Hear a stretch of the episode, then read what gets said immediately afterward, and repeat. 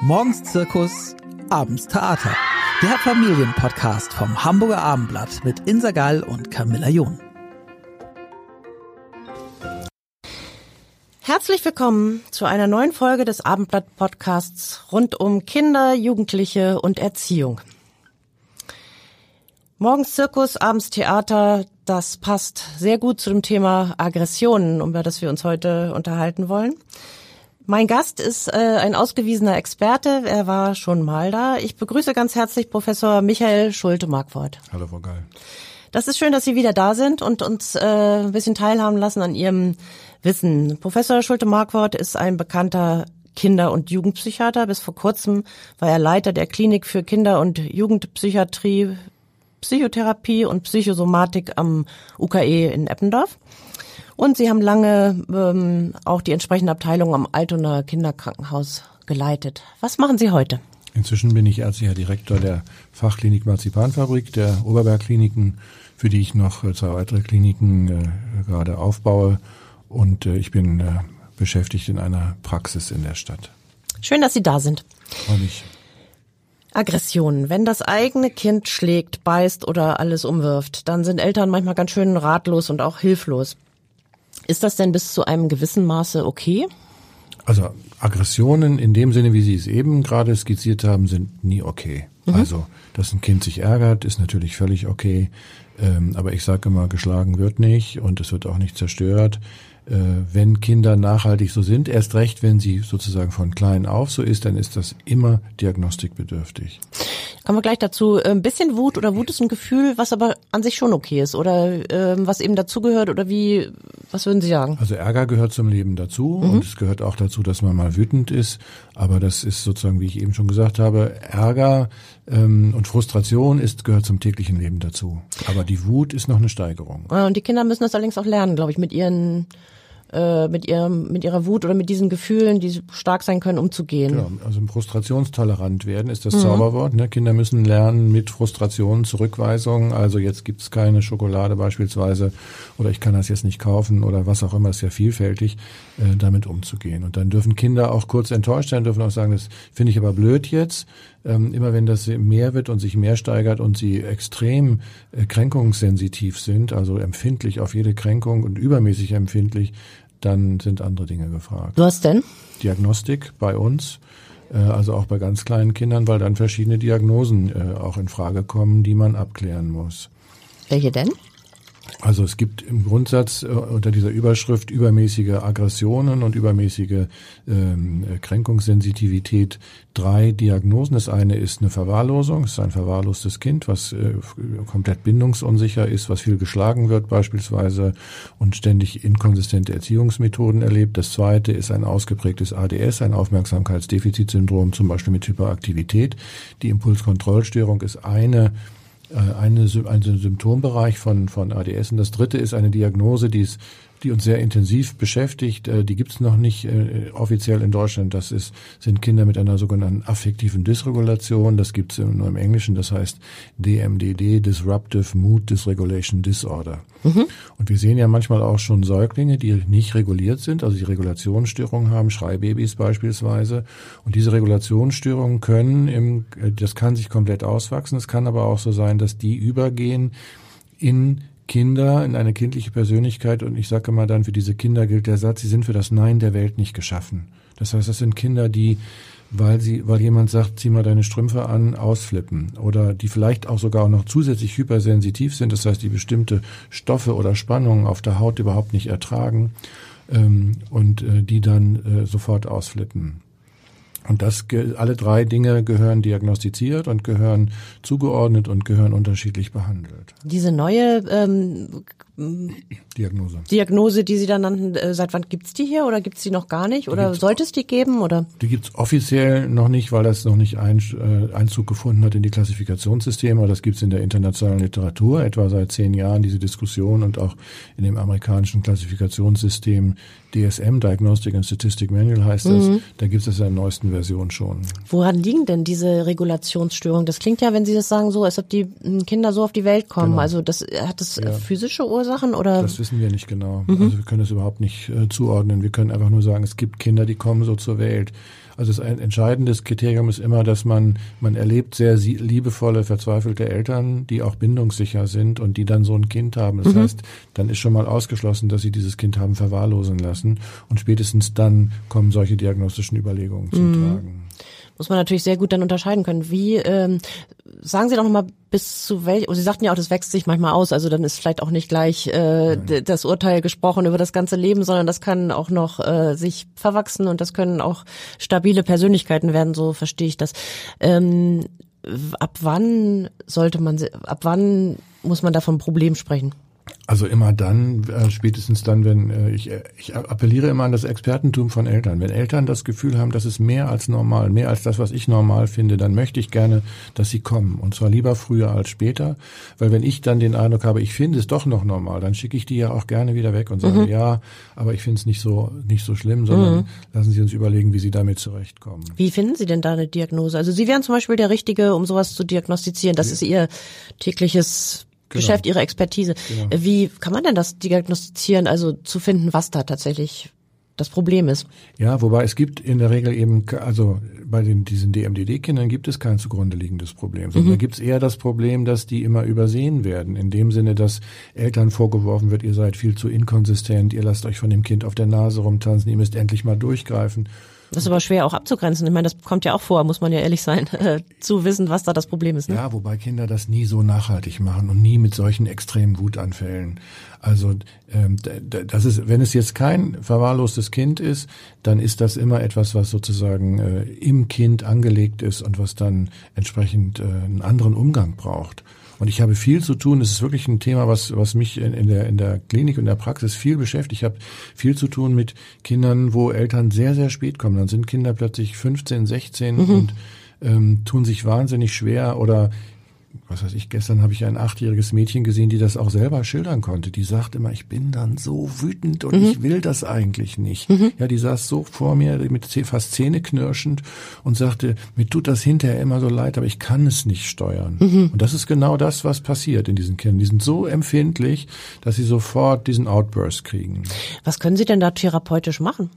Das Wichtigste ist, Eltern aufklären darüber, dass es kein Erziehungsfehler ist. Erstens. Zweitens, Eltern entlasten. Drittens, gemeinsam mit den Eltern einen Namen finden für das, was da in dem Kind passiert. Also, dass das Kind nicht das Gefühl hat, es ist immer selber komplett schlimm und schlecht, sondern es ist eine Kraft in ihm. Dann sagen Jungs mir, ich frage die dann immer, dann sagen Jungs zum Beispiel, ja, das ist ein Gewitter in meinem Kopf und wenn das kommt, kann ich nicht anders. Also nennen wir das Gewitter. Oder ein vierjähriger Junge hat mal zu seiner Mutter gesagt, das ist eine Maus in meinem Bauch. Dann hat die gesagt, ja, aber dann gehen wir doch zu Herrn Schulte-Marquardt, der operiert die raus. Mhm. Dann hat der Junge gesagt, nein, Mama, die gehört zu mir. Mhm. Ja, weil er genau wusste, das ist etwas, was äh, irgendwie zu seiner Persönlichkeit gehört. So, das mhm. ist das Erste. Das Zweite ist, Kinder werden getröstet. Kinder werden nicht bestraft oder beschimpft für das, dass es schon wieder nicht geklappt hat, sondern Kinder werden getröstet. Eltern sind in der, in, in der, ja, haben die Aufgabe zu versuchen, zu antizipieren, wann die nächste, wann das nächste Gewitter losbrechen könnte. Das ist ganz schwer. Manchmal ist das von jetzt auf gleich und man kann überhaupt nicht sagen, woran das jetzt lag. Also Faktoren, die das auslösen, zu finden? Genau, ja. mhm. genau. Also wirklich Situationen dann zum Beispiel auch zu meiden. Also mhm. Äh, oder Kinder dann rechtzeitig anzukündigen, dass gleich was passieren wird. Also ich sagte, ich sagte dir in fünf Minuten, du sollst deine Strümpfe anziehen, beispielsweise sowas.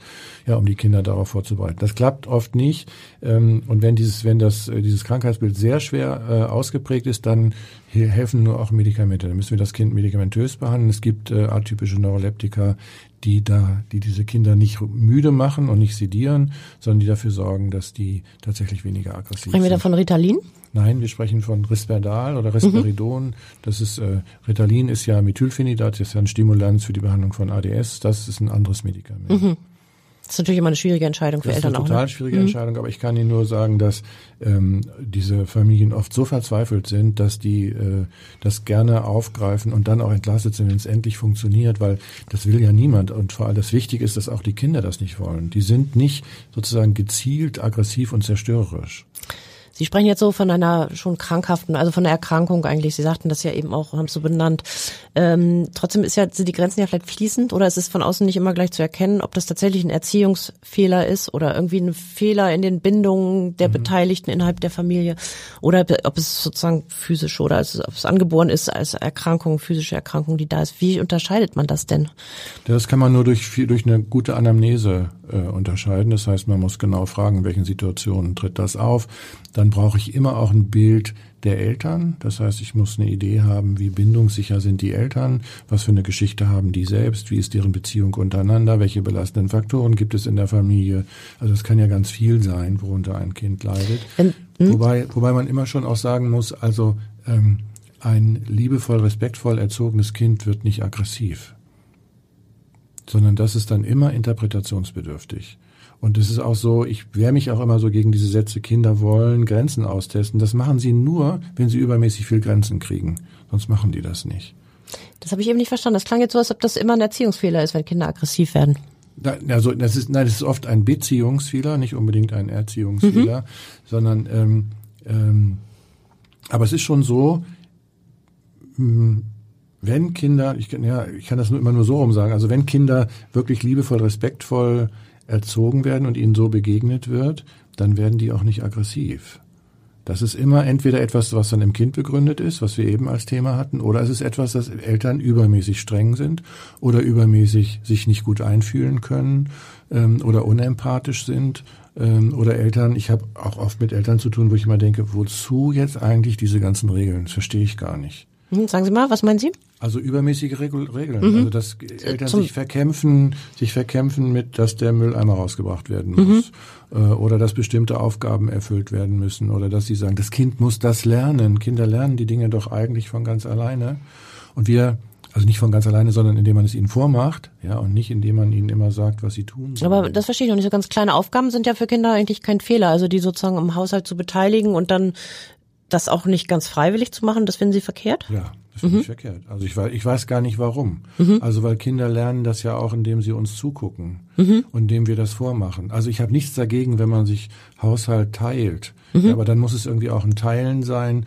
Und ähm, ich ähm, habe oft den Eindruck, dass Eltern übermäßig dann Dinge von, von, von Kindern erwarten, die sie sowieso ihnen nachmachen würden. Und ich weiß gar nicht, warum die so besorgt sind. Ich habe mal ein Beispiel. Ein Kind meiner, in meinem näheren Umfeld, um es mal so zu sagen, ähm, die ist ein bisschen unordentlich, mhm. bisschen sehr unordentlich und mhm. schleppt ähm, Teller und ähm, Tassen und Gläser durchs ganze Haus und lässt die überall stehen. Mhm ganz viel immer überall. Also in ihrem eigenen Zimmer, aber auch in anderen Zimmern, die sie nutzt sozusagen. Und das möchte ich eigentlich nicht. Und dann bin ich in dem Mutterzwiespalt. Manchmal räume ich selber weg. Dann sage ich mir, nee, das lernt ja nichts, das Kind. Wenn ich das immer mache, dann bitte ich sie. Und ich bin da nicht ähm, durchgedrungen. Und ich mhm. finde, dass das eine Regel ist, die ich aber eigentlich durchsetzen will. Oder ist das falsch? Das ist falsch, weil mhm. tatsächlich ich wissen möchte, warum das Kind das das macht. Ich will erst verstehen, warum das Kind das macht. Aus Nachlässigkeit oder das, Bequemlichkeit. Das glaube ich nicht. Mhm. Da würde ich komplett gegenhalten. Kinder sind nicht nachlässig oder bequem, sondern Kinder sind genauso wie wir mehr oder weniger strukturiert. Mhm. Ja, und wenn sie dann, und mich würde das sehr interessieren, warum ein Kind chaotisch ist beispielsweise. Mhm. Das kann ja sein. Mhm. Aber dann will ich rausfinden, woran es liegt. Ähm, Was wären denn so Vermutungen? Also eine klassische Vermutung ist zum Beispiel ähm, äh, das Thema ADS. Ja, mhm. das sind ganz chaotische Kinder, die äh, vielleicht auch noch äh, zusätzlich ein schlechtes akustisches Kurzzeitgedächtnis haben. Das ist auch etwas, was oft übersehen wird. Das kriegt man auch nur durch eine testpsychologische Untersuchung raus. Nämlich, dass die vergessen, was man ihnen gerade genau, das sind, das, gesagt hat. Genau, dass sie sagen, äh, geh mal in dein Zimmer und hol mal das Buch und das Kind steht auf der Treppe und weiß nicht mehr, was es sollte. Das wirkt dann wie disziplinlos. Mhm. Ich habe dir doch schon 30 Mal gesagt, hör endlich zu. Das Kind hat aber zugehört. Mhm. Das kann es sich nur nicht merken. Oder es gibt äh, dyspraktische Kinder, die extrem tollpatschig sind oder es gibt Kinder mit, äh, mit Legasthenie, die bestimmte Dinge nicht lesen können, also so Teilleistungsstörungen, die mhm. dann auch dazu führen, dass Kinder einfach nicht so sicher in der Welt stehen. Und ich würde, ich so ich, wenn ich, wenn ich wirklich, ich kann mich gar nicht, also es gibt, wir sind wieder bei dem Thema Verwahrlosung, Verwahrlosung, mhm. ne? also wenn das end, es gibt entgrenzte Kinder, die brauchen klare Grenzen, mhm. die brauchen auch klare Regeln. Aber für das normale Kind, was in einem normal liebevollen Haushalt aufwächst, wenn dann plötzlich sowas auftritt, dann möchte ich immer wissen, woran es liegt. Und erst dann sage ich, okay, zwingen Sie Ihr Kind, das Geschirr zurückzubringen. Mhm. Das, ich kann mich aber gar nicht dran erinnern, weil ich das das letzte Mal gesagt habe. Weil es immer andere Gründe sind. Hm, da muss ich dem nochmal nachgehen. Ich war bisher davon ausgegangen, dass das Nachlässigkeit ist Also, und also- Bequemlichkeit, also, denn aber Kinder wollen es uns doch immer recht machen. ähm, Kinder wollen. das scheint an dem Punkt egal zu sein. Also wenn man die mal sich selbst überlässt, wenn die mal ein Wochenende alleine ist oder mit ihrer Schwester oder so, dann stellt man fest, wenn sie selbst verantwortlich ist, dann macht sie das auch. Und dann muss man Okay. sagen, wahrscheinlich verlässt sie sich äh, äh, darauf, dass das äh, von anderen Familienmitgliedern gemacht werden, wenn andere da sind. Gut, das, wenn, wenn, wenn das ein älteres Kind ist oder eine Jugendliche, dann kann man natürlich ein entsprechendes Gespräch führen, glaube ich. Ja, aber dann wäre die Frage, warum diese Provokation? Dann interessiert mich, also mich interessiert das immer so lange, bis ich das verstanden habe. Dann möchte ich gerne wissen, wozu dieses Kind oder diese Jugendliche oder Jugendlicher es nötig hat, so zu provozieren. Weil es das macht's ja, es, es macht's ja unangenehm für, für sich selbst auch. Organisiert sich ja keine angenehme Atmosphäre gerade. Und das interessiert mich immer. Und ähm, das kann man durch durch äh, durch bloßes Re Regeln äh, erreicht man da in der Re Verstehe. nicht das, was man will. Nochmal ganz kurz zurück zu den Aggressionen. Also das Beispiel, was ich eben hatte, das war ja eigentlich nicht, das war eher eine aus meiner Sicht Nachlässigkeit oder so, aber nicht eine, nicht ein aggressives Verhalten. Wo ist der, wann ist der Punkt gekommen, wo Sie sagen, das ist nicht mehr in Ordnung, also über kleine Wutanfälle von Kindern hinaus, wo man sagen muss, das ist nicht in Ordnung, da braucht es Hilfe. Also immer dann, wenn körperliche Grenzen überschritten werden, also wenn ein Kind ein anderes schlägt. Ich habe den Eindruck, dass wir das zum Beispiel an Schulen viel zu viel tolerieren. Das kann ich überhaupt nicht verstehen, dass auf Schulhöfen Kinder sich schlagen und Erwachsene sozusagen nicht eingreifen oder auch in Kindergärten. Das finde ich, es gibt auch ein gesamtgesellschaftliches Thema.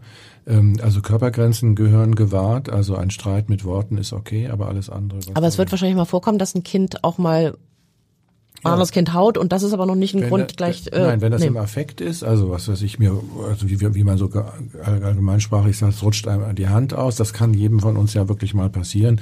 Das ist aber ein einmaliges Ereignis. Aber Kinder, die sich regelmäßig prügeln beispielsweise oder schlagen oder Kinder, die immer was zerstören oder Kinder, die immer nur rumschreien, das ist immer interpretationsbedürftig.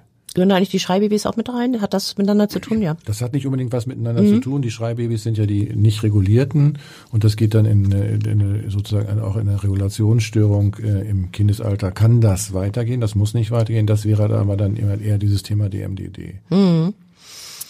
Ähm, Gibt es eigentlich Unterschiede zwischen Mädchen und Jungen?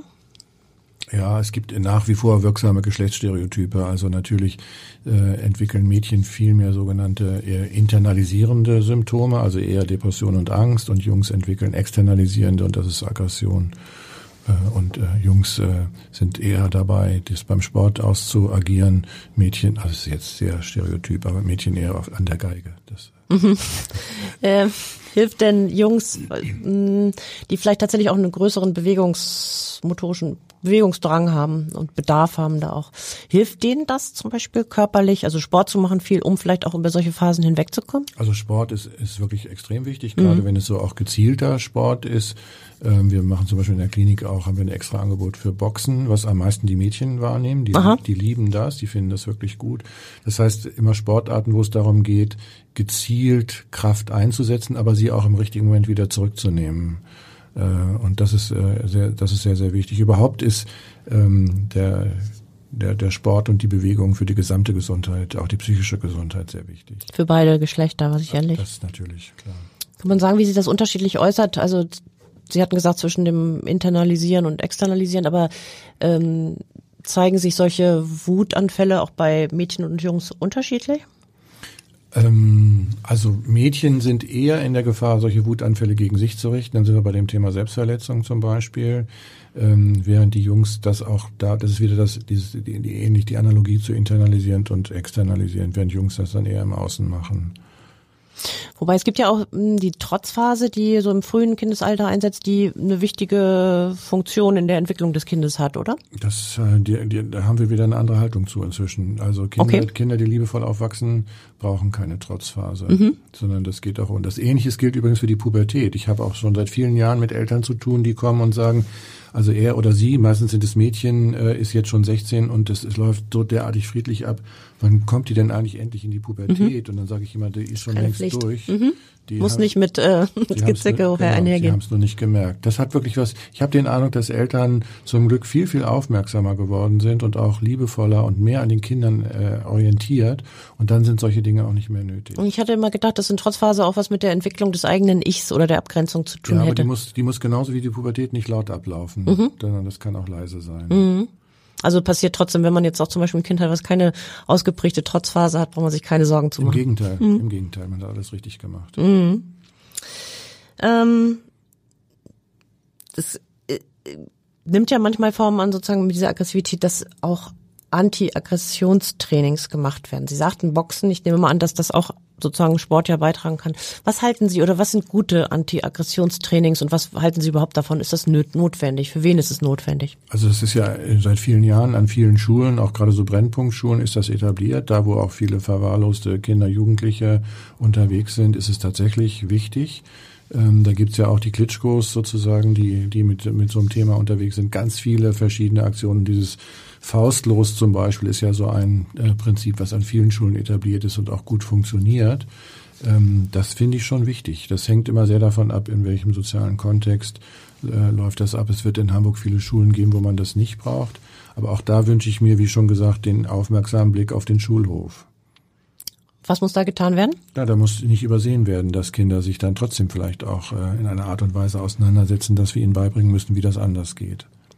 Gibt es eigentlich einen Zusammenhang zwischen so aggressivem Halter, äh, Verhalten im Kindesalter und Jugenddelinquenz, also dass die tatsächlich dann auch kriminell werden, wenn sie etwas älter werden? Also wenn es diese verwahrloste Form von Aggressionen ist, ja, das ist sozusagen fast eine Einbahnstraße Richtung Delinquenz äh, und dann auch Straffälligkeit.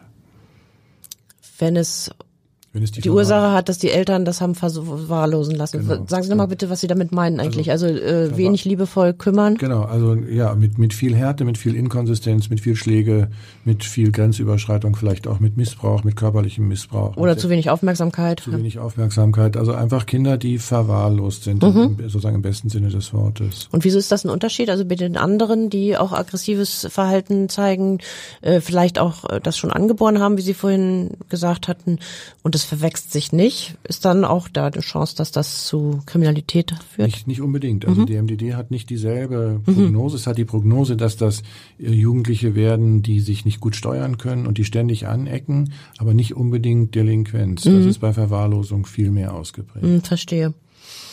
Wenn Kinder, die ziemlich plötzlich so Aggressionen zeigen, also die verhielten sich immer unauffällig oder mhm. waren fröhlich, einigermaßen ausgeglichen und dann kommt so ein, so ein aggressives Verhalten. Ist das ein Alarmzeichen? Mhm. Äh, kann das auch heißen, dass da was im Umfeld äh, passiert, was nicht stimmt oder nicht gut ist, was man aufmerksam betrachten sollte? Unbedingt. Also das muss unbedingt berücksichtigt werden. Also der Klassiker ist, äh, Eltern streiten sich oder Eltern lassen sich scheiden und es ist ein wilder Rosenkrieg und dann äh, werden Kinder entweder traurig oder auch wütend aggressiv. Und das ich möchte ich möchte das sozusagen immer wissen. Also das ist äh, das, was mich am meisten umtreibt, ist, ich möchte gerne verstehen, warum ein Kind in bestimmter Weise ist und wenn es aggressiv ist, möchte ich verstehen, warum es das ist. Und Sie können ihm dann besser helfen, wenn Sie das wissen? Ich kann es nur ich kann nur dann äh, helfen, wenn ich es verstanden mhm. habe. Und wenn zum Beispiel das daran liegt, dass es so einen Rosenkrieg gibt zwischen den Eltern und das Kind ist, reagiert sehr aggressiv, was können Sie dann tun oder was kann dann, man tun? Dann haben wir Elterngespräche oder wir schicken die Eltern zur Mediation, je nachdem ganz unterschiedlich. Aber wir machen natürlich speziell bei solchen Familien intensive Familiengespräche, Elterngespräche. Manchmal gibt es Eltern, die nicht mehr miteinander reden, dann können wir manchmal auch nichts tun. Manchmal machen wir auch, dann holen wir die Anwälte dazu der beiden Eltern und versuchen ähm, sehr sozusagen die emotionalen Anwälte der Kinder zu sein und denen irgendwie zu sagen, die sollen endlich aufhören, damit das Kind sich beruhigen kann. Das mhm. hilft selten, leider. Das wäre so der Klassiker, sagten Sie. Gibt es auch manchmal Fälle, wo man das Gefühl hat, im familiären Umfeld ist eigentlich alles in Ordnung. Äh, so als Eltern hat man das Gefühl und man sieht dann, dass das Kind sich sehr verändert. Kann das auch ähm, Zeichen sein für, ich weiß nicht, für Übergriffe anderswo mhm, oder sexuellen genau. Missbrauch? Oder? Genau, also, also das ist unspezifisch, aber das kann alles Mögliche sein. Das, das häufigere wird zum Beispiel eher sein Ausgrenzung in der sozialen Gruppe, mhm. also Hänseln, mhm. Mobbing in der Klasse. Das ist auch ein Phänomen, was ja häufig ist. Und dann ziehen Kinder sich zurück oder werden übermäßig aggressiv. Aber es kann auch äh, jede Grenz, andere Form von Grenzüberschreitung sein durch ähm, äh, Erwachsene, also manchmal gibt's ja auch sowas durch, auch durch Lehrer, also Kinder werden auch durch Lehrer gehänselt oder auch verfolgt ähm, oder eben bis hin zum sexuellen Missbrauch. Natürlich kann das alles sein. Und was mache ich als Elternteil, wenn ich das feststelle? Also wenn ich jetzt nur, wenn ich keine Ahnung habe, woran es liegt, aber feststelle, dass das Verhalten da sich stark geändert hat? Dann möchte ich immer, dass Eltern kommen und dass wir dann gemeinsam drüber nachdenken, was könnte es denn Mhm. sein. Und dann muss man äh, auch vielleicht alleine mit dem Kind sprechen, einer von uns, weil das Kind sich dann unter Umständen ein bisschen, Mhm. Öffnet. Mhm. ein bisschen anders öffnen kann. Aber es gibt auch Dinge, die wir nicht rausfinden und trotzdem haben wir das Gefühl, es stimmt irgendwas nicht, weil das vielleicht einer Amnesie anheimgefallen ist und das Kind sich nicht erinnert oder weil es tatsächlich auch nachhaltig nicht drüber sprechen möchte. Das gibt's alles. Mhm. Trotzdem muss man dann immer schauen, wie man dran bleibt. Ähm, eine Vorstufe von Aggression ist ja der Streit, wenn man das vielleicht so sagen will. Und Geschwister streiten ja viel, Kinder streiten. Ähm, ist das eigentlich in Ordnung und sinnvoll, wenn sich Geschwister streiten? Und ab welchem Punkt ist es das nicht mehr? Also Geschwisterrivalität lässt sich nie verhindern. Eltern wünschen sich immer, dass Geschwister sich lieben. Das tun die nicht wirklich. Das äh, hängt sehr von den Einzelkonstellationen ab und auch sehr vom Altersunterschied. Und Also sie lieben sich nicht, Nicht automatisch nur deshalb, nein. weil sie Geschwister sind. Nein, Hm? nein, sondern das muss, das muss man irgendwie lernen. Das ist eine andere Form von Liebe als Elternliebe gegenseitig zwischen Kind und Mhm. Also nicht Eltern. bedingungslos, oder? Genau, ganz im Gegenteil. Äh, Das müssen Geschwister untereinander lernen und das hat was mit der Persönlichkeit zu tun. Geschwisterrivalität und Geschwisterstreit ist auch dann so lange in Ordnung, äh, solange das ähm, nicht wirklich destruktiv wird. Also man kann ja auch mit Worten sehr verletzend werden. Äh, hier finde ich, würde ich noch engere Grenzen setzen als nur auf dem Schulhof, was ich die körperlichen Grenzen auf jeden Fall gewahrt wissen möchte. Ähm, und ähm, auch da, wir machen oft Geschwistergespräche. Ich mache Friedensgespräche mit Geschwistern. Die sind nie sehr erfolgreich, aber zumindest so, dass es thematisiert ist und dass die gehört haben, worum es geht. Was können Eltern tun, um da zu steuern? Also ja, also mh, ich glaube, dass man Eltern brauchen dann immer ein Verständnis dafür und einen Blick, äh, warum Kinder sich benachteiligt fühlen und dass das auch, wenn einem das sehr übertrieben erscheint und die trotzdem genauso geliebt werden, äh, vielleicht doch anders ankommt. Und da muss man schauen, wie man sie zurecht lieben kann. Wie man sie was? Zurecht lieben kann. Was heißt das? Zurecht lieben heißt, dass man eben besonders darauf achtet, was mir gerade gut gefällt am anderen. Mhm. Und ich ihm das mit freundlichen Komplimenten und Also Worten die zurückmelde. guten Seiten ermutigen und versuchen zu verstärken. Ja, sehr darauf achten, was gerade Mhm. gut läuft, ja. Und auch das hilft nicht immer. Ähm, aber dann, äh, also entweder muss man manchmal Geschwister wirklich auch ein bisschen auseinandernehmen, dann muss man halt Unterschiedliches machen. Da gibt's eine Elternzeit getrennt, getrennte Aktivitäten. Manchmal hilft es aber auch gerade dann, was gemeinsam zu machen und den Kindern vorzumachen, dass es gemeinsam gut Mhm. geht. Ist ja ähm, schwierig. Manchmal hat man das Gefühl, vielleicht auch als Eltern, dass oder sollte man da auch Partei ergreifen? Also wenn man das Gefühl hat, ein Kind ist ungerecht zum anderen, ein Kind ist dauernd stärker oder verursacht den Streik, äh, Streit, ist das äh, sinnvoll, dann auch Partei das, zu ergreifen und da die unterlegene Seite zu stärken oder verschlimmert man das Problem dann damit noch? Also wenn es eindeutig ist, dann finde ich schon, dann kann man gar nicht anders. Mhm. Gleichwohl würde ich immer auch Verständnis aufbringen für den Aggressor, äh, weil also für, für sein Gefühl zu kurz gekommen zu sein. Das glaube ich, würde ich immer versuchen, beides zu thematisieren und zu adressieren. Kann also auch eine Rolle spielen, dass derjenige aggressiv wird, der eigentlich sich schwächer fühlt. Ja, weil wenn der andere so unkompliziert ist und so klein und süß beispielsweise, dann Mhm. ist das nicht nur bei für den Größeren etwas, wo man liebevoll reagiert, sondern möchte man manchmal darauf einen blauen Fleck sehen. Ja. Vielleicht zum Abschluss nochmal die Frage. Äh, ab wann müssen Eltern eingreifen? Was sind Alarmsignale, wenn ihr Kind besonders aggressiv ist? Auch in diesem Fall verlasse ich mich immer auf die Expertise von Eltern. Wenn Eltern das Gefühl haben, das ist übermäßig aggressiv oder von außen jemand das sagt in der Schule oder im Kindergarten, ähm, dann möchte ich immer, dass Eltern dem nachgehen. Das können die natürlich alleine tun und versuchen gemeinsam herauszufinden, was los ist. Äh, aber auch da bitte sich nicht scheuen, Hilfe zu holen rechtzeitig. Äh, übermäßige Aggressionen. Ich finde, dass das so ein wichtiges gesamtgesellschaftliches Thema ist, ähm, um das wir uns äh, immer rechtzeitig kümmern müssen. Und ich sage immer, wenn ein Kindergartenkind ein anderes Kind kneift oder beißt oder so, dann möchte ich, dass alle Erwachsenen so lange hinterher sind, bis sie das verstanden haben, warum das so ist und bis das abgestellt ist. Ist das ja nicht mehr geworden mit den Aggressionen? Sind Kinder aggressiver geworden? Nein, Kinder sind nicht aggressiver geworden. Und auch nicht durch Medien. Verstärken Medien das? Gewaltdarstellung als Lösungsmodell? Also es, dazu gibt es ja gute Untersuchungen schon zu Fernsehzeiten in den, in den 70er, 80er Jahren, dass äh, schon ein Teil der Varianz, nennt man das ja dann, äh, von, von Gewalt durch Informationen, sprich Medien von außen getriggert ist. Das hat aber nicht zugenommen. Okay. Professor Michael Schulte-Markwort, ich danke Ihnen ganz herzlich für dieses Gespräch. Danke Ihnen, Frau Gern. Danke. Weitere Podcasts vom Hamburger Abendblatt finden Sie unter abendblatt.de slash podcast.